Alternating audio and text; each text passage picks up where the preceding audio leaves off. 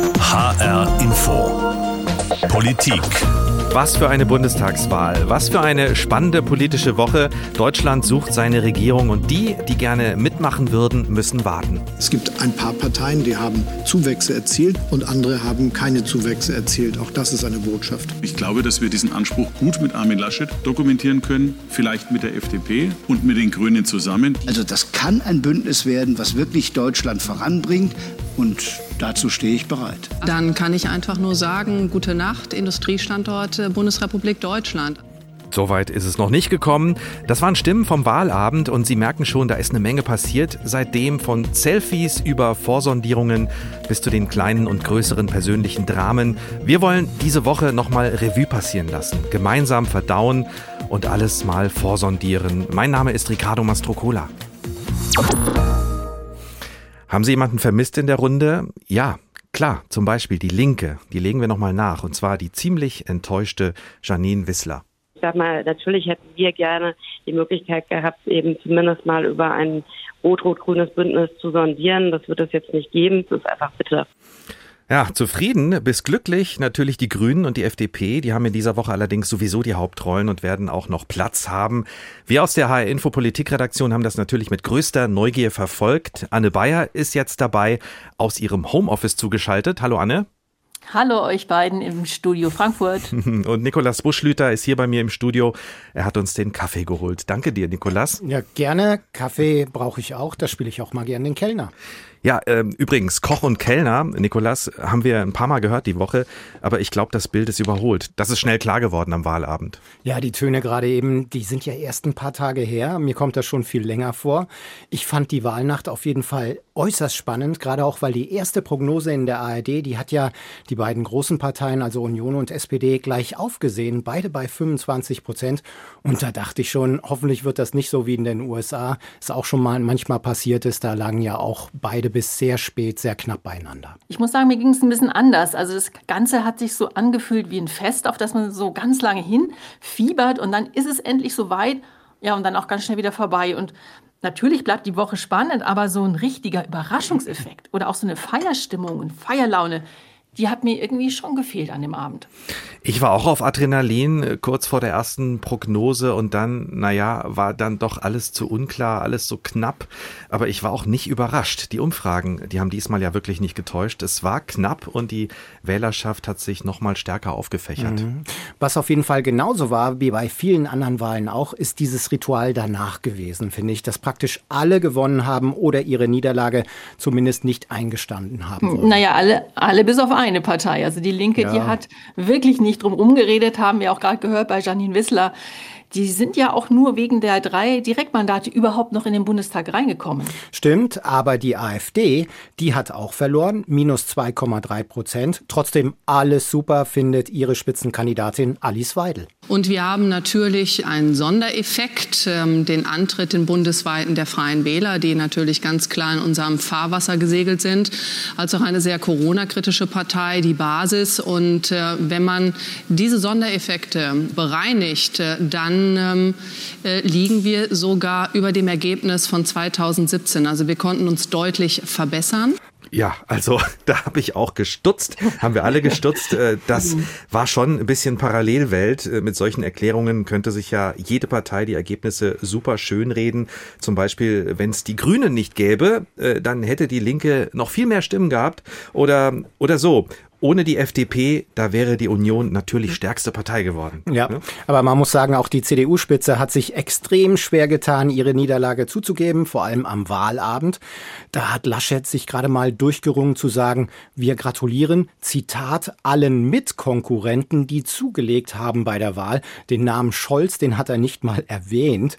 Gut, da war es noch ziemlich knapp zwischen Union und SPD zu dem Zeitpunkt, aber auch am Montag, am Tag danach, war Laschet immer noch ziemlich uneinsichtig einsichtig mit der Wahlniederlage. Hier ein Beispiel. Keine Partei kann aus diesem klaren Ergebnis für sich einen Regierungsauftrag ableiten. Auch wir nicht. Auch die SPD nicht. Das war wohlgemerkt ein Tag nach der Wahl. Und da habe ich dann gedacht, wieso fällt es eigentlich manchen Politikern so schwer, Niederlagen einzugestehen? Wäre das nicht ein Zeichen von politischer Größe gewesen, auch in schlechten Zeiten dem Kontrahenten zumindest zu gratulieren? Ja, schon, aber ich finde, das, was Laschet da getan hat, das ist ja auch politisches Kalkül. Also er weiß ganz genau, wenn er zugibt, dass er verloren hat, dann ähm, ist sein politisches Schicksal höchstwahrscheinlich besiegelt. Er kann nicht nach NRW, nach Nordrhein-Westfalen zurück. Das hat er ja schon vorher ausgeschlossen. Ja, und außerdem, er will ja eigentlich äh, regieren. Er will ja sich die Option nach wie vor offen halten, ganz vielleicht doch noch eine Jamaika-Koalition einzugehen, eben mit Grün, Gelb. Ja, ob das nochmal was wird, ähm, das werden wir sehen in den nächsten Tagen. Aber eins ist mir auch aufgefallen, Annalena Baerbock, die hat ja am Abend auch recht klar und deutlich gesagt, dass sie Fehler begangen hat. Mhm. Sie hat diese Fehler zugegeben, eigene Fehler, also zumindest sie ist da selbstkritisch gewesen, was bei Laschet äh, so eine Sache ist. Der hat ja fast schon Selbstverleugnung betrieben. Und das haben am Montag dann auch einige in der CDU einfach nicht mehr ertragen, diese Situation, und Klartext geredet. Der Chef der Jungen Union, Tillmann Kuban, zum Beispiel hat gesagt, wir haben verloren, Punkt. Und am Dienstag hat dann auch CSU-Chef Markus Söder Olaf Scholz ausdrücklich zum Wahlsieg gratuliert. Ja, ist aber auch schon heftig, wie ja. taktisch Söder da vorgeht und wie er Unterstützung suggeriert äh, und dann doch äh, Laschet in den Rücken fällt. Wobei Laschet im Moment auch wirklich ein leichtes Ziel ist. Äh, auch in der CDU finden ja viele, dass er alle möglichen Zeitpunkte für einen ehrenvollen Rücktritt eigentlich verpasst hat. So was ähnliches sagt ja auch der ehemalige CDU-Generalsekretär hier in Hessen, Christian Wagner. Wenn ich Armin Laschet wäre, ich versuche mich ja in seine Lage zu versetzen, ist ja alles andere als beneidenswert, auch wenn sie selbst verschuldet ist. Ich hätte sofort die Gesamtverantwortung für dieses historisch katastrophale Ergebnis übernommen und hätte die Verantwortung in andere Hände gegeben.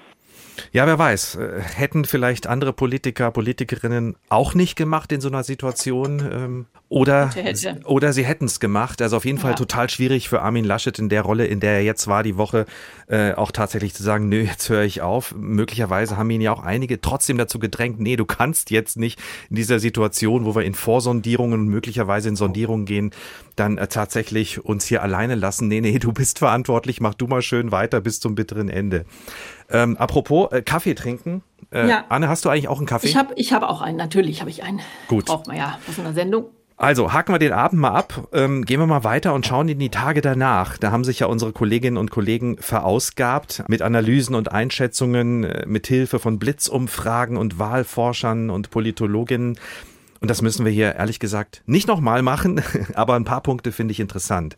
Ich erinnere mich noch an eine unserer Sendungen vor der Wahl, in der wir gefragt haben, was oder wer zieht eigentlich mehr? Personen oder die Partei oder die Themen? Naja, spielt natürlich alles eine wichtige Rolle, aber die Themen, glaube ich, die standen diesmal nicht so sehr im Vordergrund. Ja, und dann gab es ja noch so einen Punkt, also das, das fand ich verrückt und eigentlich gleichzeitig logisch dass es vor allem auf den individuellen Charakter des Wählers, der Wählerin ankommt, wo man dann letztendlich am Ende sein Kreuzchen macht. Stimmt, ich erinnere mich, da spielen dann Erziehung mit rein, Prägungen, das Milieu, in dem man lebt. Das heißt dann aber für mich auch im Umkehrschluss, dass Parteien gar keinen so großen Einfluss haben, äh, am Wählerwillen noch viel zu drehen und dass gesellschaftliche Veränderungen dann nicht wirklich von Parteien erzwungen werden können. Ja, also ähm, die Schlussfolgerung, die habe ich tatsächlich nach der Wahl auch ziemlich oft, ähm, vor allem in den sozialen Medien gelesen. Also, dass es nach wie vor ganz wichtig ist, auch außerparlamentarische Arbeit zu machen, die Arbeit von NGOs, also Nichtregierungsorganisationen und Bewegungen, auf die kommt es eigentlich nach wie vor an, um wirklich was zu verändern. Also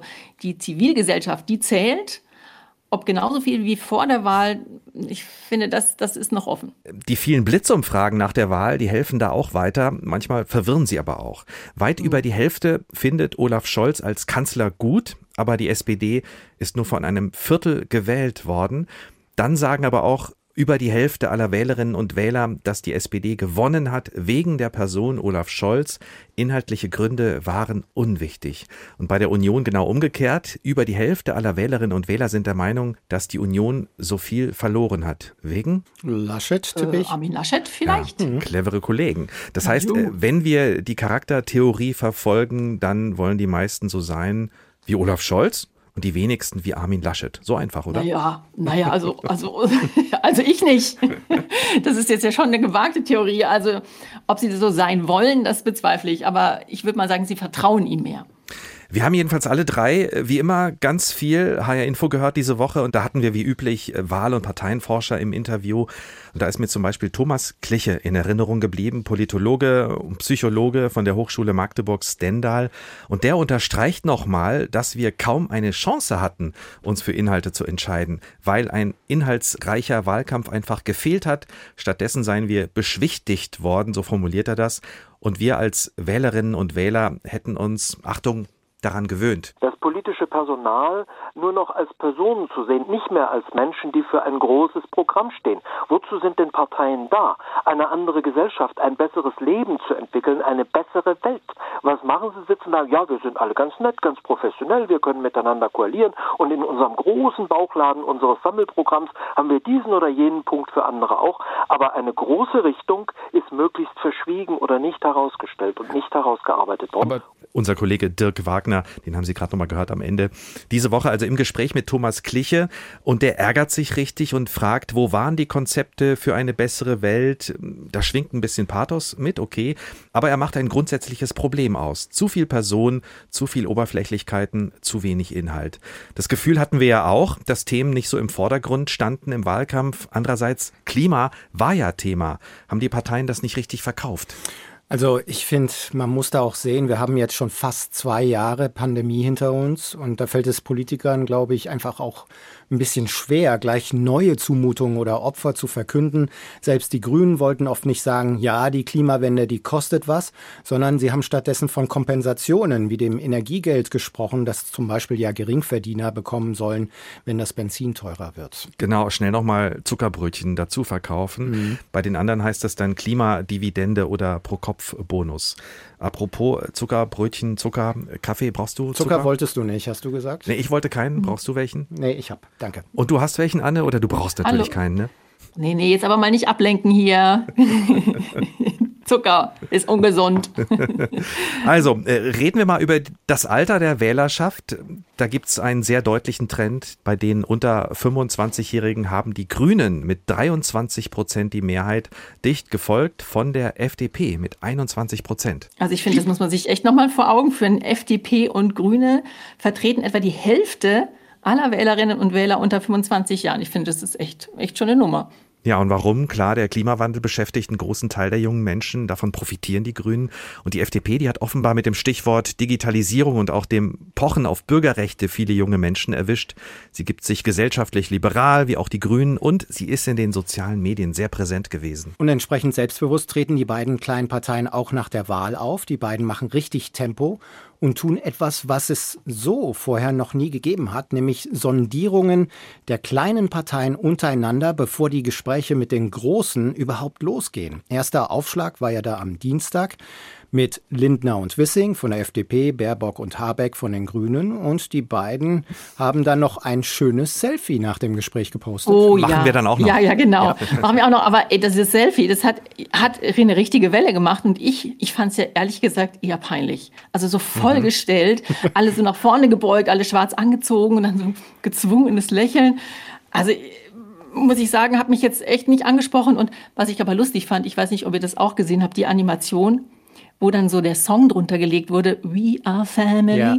Also das fand ich dann schon wieder ganz schön ironisch und auch, auch witzig. Ja, ja. Also ich fand es erfrischend, das äh, Selfie, äh, weil ich finde einfach, damit wird doch ein positiver Eindruck vermittelt, dass nicht gleich der Streit beginnt und das Hauen und Stechen um Inhalte, sondern dass die, die beiden Seiten erstmal zwanglos zusammensetzen, so ein vorsichtiges Abtasten, da wurde auch schon gesagt, abschnüffeln und symbolträchtig ist ja auch, dass die beiden Parteien den Spieß diesmal einfach umdrehen. Christian Linder von der FDP sagt ja auch, es gebe zwischen den beiden eine große Gemeinsamkeit. Die Parteien, die eine Veränderung weg vom Status quo gewollt haben in den vergangenen Jahren, das waren Grüne und FDP. Und deshalb ist es sinnvoll, dass diese beiden zuerst miteinander das Gespräch suchen. Wie findet ihr das mit den Vorsondierungen? Ist das sinnvoll aus eurer Sicht? Also ich wusste gar nicht, dass es sowas gibt wie Vorsondierungen. Ich dachte, Sondierung, das sei schon das allererste, was man so macht. Miteinander reden halt. Das haben sie gemacht und klar, das ist auch gut, dass sie sich mal beschnuppern, bevor sie sich dann offiziell beim Sondieren näher abtasten. Ja, das stimmt, aber ich glaube auch so ein Desaster wie 2017, das können sie sich auch gar nicht leisten. Also damals äh, sind ja die Koalitionsverhandlungen zwischen Union, Grüne und FDP krachend gescheitert. Die FDP hat da einen Rückzieher gemacht, also äh, das will heute niemand mehr und von daher macht es sicher schon Sinn, auch vorher mal zu prüfen, was geht und was nicht. Was ich ein bisschen problematisch sehe, ist, dass die zwei großen Parteien sich dadurch schon eventuell auch zurückgesetzt fühlen können. Und wenn die beiden da so als eine Einheit auftreten und auch so eine Stärke ausstrahlen. Mhm. Und das, diese Einheit, das macht anscheinend zumindest in der SPD einige schon etwas nervös. Kevin Kühner zum Beispiel. Mit uns geht es um sowohl Verlässlichkeit in der internationalen Politik, aber eben auch um stabile Staatsfinanzen. Und das war durchaus auch ein Wink in Richtung des Parteiprogramms der FDP, die nicht nach Auffassung von Kevin Kühnert, sondern nach Auffassung von führenden Wirtschaftsforschungsinstitute ein ziemliches Voodoo-Programm vorgelegt haben. Steuer runter, auch für Superreiche, Investitionen hoch und gleichzeitig Schuldenabbau. Wenn die FDP mitregieren möchte, dann wird sie sich, glaube ich, in den nächsten Tagen zu solchen Fragen noch mal verhalten müssen. Ich weiß jetzt nicht, ob sich Kühnert und die SPD überhaupt so einen Ton leisten können, da Forderungen zu stellen. Schließlich hat man ja eigentlich das Gefühl, diesmal sitzen die Kleinen am längeren Hebel und können eigentlich auch entscheiden, mit wem sie regieren wollen oder nicht. Ja, es ist nicht nur so ein Gefühl, sondern das ist ja de facto so. Ich finde es deswegen auch wirklich mutig, sich so zu äußern. Das kann ganz schnell nach hinten losgehen. Also auf jeden Fall finde ich, das ist kein wirklich guter Stil. Naja, also, egal wie die Regierung am Ende aussehen wird, eines ist jetzt schon sicher, Kolleginnen und Kollege, die Zusammensetzung des Bundestages, die steht fest. Da hat sich einiges verändert. Der Bundestag ist viel jünger geworden und weiblicher, diverser und es gibt zwei Fraktionen, in denen mehr Frauen sitzen als Männer, bei den Grünen und mhm. bei der Linken. Boah, wow. Und was ist mit den anderen Fraktionen? Ich sage nur eins. Es sind immer noch zwei Drittel Männer und ein Drittel Frauen. Ja, so wie in der Runde hier. Naja, ja, das sieht bei uns auch momentan nicht besser aus, stimmt. Wir könnten ja jetzt sagen, das war Absicht, aber ich weiß naja. überhaupt nicht, worauf Anne hinaus will. Ich trinke mal einen Kaffee. Ich nehme mal einen Schluck. ja, mal schön abtauchen. Mhm. Das äh, Durchschnittsalter ist auch gesunken, liegt jetzt bei 47,5 Jahren. Es sind also einige junge Abgeordnete reingekommen, vor allem bei den Grünen wieder. Und es gab Überraschungen und Hingucker, was die Direktmandate angeht. Das ist auch wirklich sehr spannend. Der bisherige Kanzleramtsminister Helge Braun zum Beispiel, CDU, hat seinen Wahlkreis in Gießen nicht halten können. Eine Überraschung, nachdem er dreimal in Folge gewonnen hatte. Und ihr habt bestimmt auch noch ein paar Überraschungen auf dem Zettel. Richtig. Hans-Jürgen Irmer, Lahn-Dill-Kreis, CDU rechtsaußen ist raus aus dem Bundestag. In Thüringen ist Hans-Georg Maaßen nicht reingekommen, der Ex-Verfassungsschutzpräsident, der oft eher von der AfD zu sein schien als von der CDU. Philipp Amthor und Julia Klöckner, beides CDU-Schwergewichte, haben ihre Direktmandate verfehlt, kommen aber über die Landeslisten rein. Ja, und ich habe jetzt auch noch ein paar interessante äh, Kandidatinnen, die reingekommen sind. Ähm, und zwar einmal, das sind zwei transsexuelle Kandidatinnen und eine Rollifahrerin. Und auch die erste schwarze Frau haben wir jetzt im Bundestag. Die grüne Auet Tesfa Jesus aus dem Wahlkreis Vera Meissner in Nordhessen. Ja, und insgesamt habe ich gelesen, sind es mehr Menschen, die einen sogenannten Migrationshintergrund haben, also 11 Prozent. Das sind so viele wie noch nie. Ja, und da hat es ja auch noch ein paar Überraschungen in Frankfurt gegeben, Rick. Gut, wenn man das noch Überraschung nennen darf, dass ein SPD-Mann der Union ein Direktmandat weggenommen hat. Armand Zorn als Teenie aus Kamerun nach Deutschland gekommen. Dass ich jetzt äh, in den Deutschen Bundestag gehe, hätte ich mir damals nicht träumen äh, können, ehrlich gesagt. Aber ich freue mich natürlich. Und jetzt im Deutschen Bundestag wird es darum gehen, Politik für die Mehrheit der Menschen zu machen. Und wir haben viele Themen, die Bekämpfung des Klimawandels, die soziale Gerechtigkeit, die digitale Transformation. Starke, äh, eine starke innovative Wirtschaft wird gebraucht und dafür würde ich mich gerne einsetzen. Er hat nicht, und das finde ich auffallend und vielleicht auch ganz gesund für unsere Gesellschaft, er hat nicht, weil er schwarz ist, die Themen Integration oder Migration vorn auf dem Zettel, sondern ganz andere. Und Omid Nuripur hat das andere Frankfurter Direktmandat gewonnen, ein erfahrener Politprofi, der die große Bühne kennt, aber ein grünes Direktmandat, da ist ihm dann doch noch mal ganz anders geworden am Wahlabend. Für jemanden, der mit 13 Jahren nach Deutschland gekommen ist, äh, in dieser Stadt Heimat gefunden hat, jetzt auch noch direkt das Vertrauen der Leute zu bekommen, ist schon wow. Äh, es ist nicht so, äh, es ist sehr, sehr viel. Es ist emotional extrem bewegend. Ja, das hört man. Nuripur und Zorn also. Zwei Männer, die ihre Kindheit in einem anderen Land verbracht haben. Also ich freue mich einfach drüber, dass das in Frankfurt so unaufgeregt und geräuschlos vor sich geht. Stichwort weltoffene Stadt. Also lassen wir einfach mal so stehen und verbuchen das unter normal. Mhm. Inzwischen normal ist dagegen in einigen ostdeutschen Bundesländern was anderes geworden. In Sachsen hat die AfD knapp 25 Prozent der Stimmen gewonnen, in Thüringen 24 Prozent. In beiden Bundesländern ist die stärkste Kraft zum ersten Mal in Thüringen. Klar hat der AfD geholfen, dass die CDU in beiden Ländern ziemlich schlecht abgeschnitten hat, aber auch sonst ist im Südosten Deutschlands einiges anders, sagt zumindest Hans Vorländer, Professor an der TU Dresden. Ja, man muss generell sagen, dass hier Unzufriedenheit, Kritik, Distanz zu den sogenannten etablierten Parteien, Distanz auch zur Merkel-Regierung, Distanz zu Berlin eine ganz große Rolle spielen. Hier hat sich also auch ein verkrustetes Milieu herausgebildet, welches eigentlich in der Distanz zur etablierten Politik liegt. In Mecklenburg-Vorpommern, wo am Sonntag Landtagswahlen waren, da hat die AfD dagegen etwas weniger erreicht, knapp 17 Prozent. Meine These ist ja, dort wo starke Ministerpräsidenten oder Präsidentinnen im Amt sind, also zum Beispiel Sachsen-Anhalt mit Rainer Haseloff, Mecklenburg-Vorpommern mit Manuela Schwesig, da hat es die AfD wesentlich schwieriger. Ich weiß noch am Wahlabend, Nikolas, äh, der CDU-Mann Rainer Haseloff äh, bei Anne Will, äh, wie er versucht hat, das Thema als grundsätzliches Problem zu sehen. Nicht für die Union, sondern insgesamt für unsere demokratische Kultur. Wir haben eine AfD, die sich nie jemand vorstellen konnte in der deutschen Geschichte. Jetzt haben wir sie. Ja, teilweise sogar als politisch stärkste Kraft in so manchem Bundesland im wiedervereinigten Deutschland. Das ist auch mal eine klare Aussage, die wir uns mal so richtig vor Augen führen sollten. Ja, und was ist dann passiert in der Talksendung? Ja, niemand, niemand hat reagiert, habe ich auch gesehen. Mhm. Ja, ist nicht viel passiert. Also hat sich niemand irgendwas vor Augen geführt. Und Haseloff steht als ostdeutscher Politiker da äh, mit dem Thema dann ganz allein. Das hat mich schon auch beschäftigt.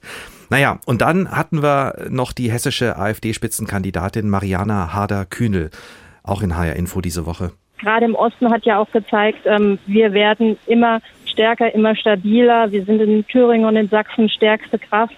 Und ich denke, das wird sich langfristig auch auf den Westen auswirken. Das klingt ja fast so wie eine, wie eine Drohung. Ja, oder wie ein Versprechen, je nachdem, wie man die Welt sieht. So, wir kommen zum Ende. Äh, wir warten auf eine neue Regierung. Was sollen wir machen, Nikolas? Na, die Vorsondierungen und einige Sondierungen sind ja schon im vollen Gange. Koalitionsgespräche kommen danach. Angeblich soll alles vor Weihnachten schon fertig sein. Ziemlich optimistische Prognose, finde ich. Letztes Mal hat es sechs Monate gedauert, bis Merkel wieder vereidigt wurde. Merkel wird diesmal garantiert nicht wieder vereidigt. Aber ich glaube, wir müssen einige Geduld haben. Ja, und so lange Kaffee trinken, oder was? Also der ist wahrscheinlich jetzt aber schon kalt, zumindest bei mir. Ja, bei mir auch. Ja. Wie kommen wir jetzt aus der Sendung raus? Koalition können wir ja noch nicht verkünden. Nee, können wir nicht, aber äh, ich hätte da noch was Schönes für euch. Einen Dank aus Frankreich von einem Philosophen von Bernard-Henri Lévy. Der bedankt sich in der Süddeutschen Zeitung für einen, Achtung, sachlichen Wahlkampf, äh, für einen respektvollen Umgangston in der politischen Debatte und für eine Wahl, in der die Gemäßigten klar gewonnen haben. Dieses Deutschland erteilt der Welt eine schöne Lehrstunde in Demokratie. Danke, Deutschland. oh, merci, Monsieur Lévy. Das ist ja mal eine schöne Perspektive und ein schönes Kompliment. Nicht immer so angestrengt, kritisch. Meinst du uns, Anne? Natürlich nicht. So, das war's. Äh, das war Herr Infopolitik. Mit Anne Bayer. Nikolas Buschlüter und Ricardo Mastrocola. Nach der Wahl von Vorsondierungen und Selfies, so haben wir diese Folge genannt. Und selbstverständlich haben wir auch im Stile der Vorsondierung ein Selfie im Netz hinterlassen.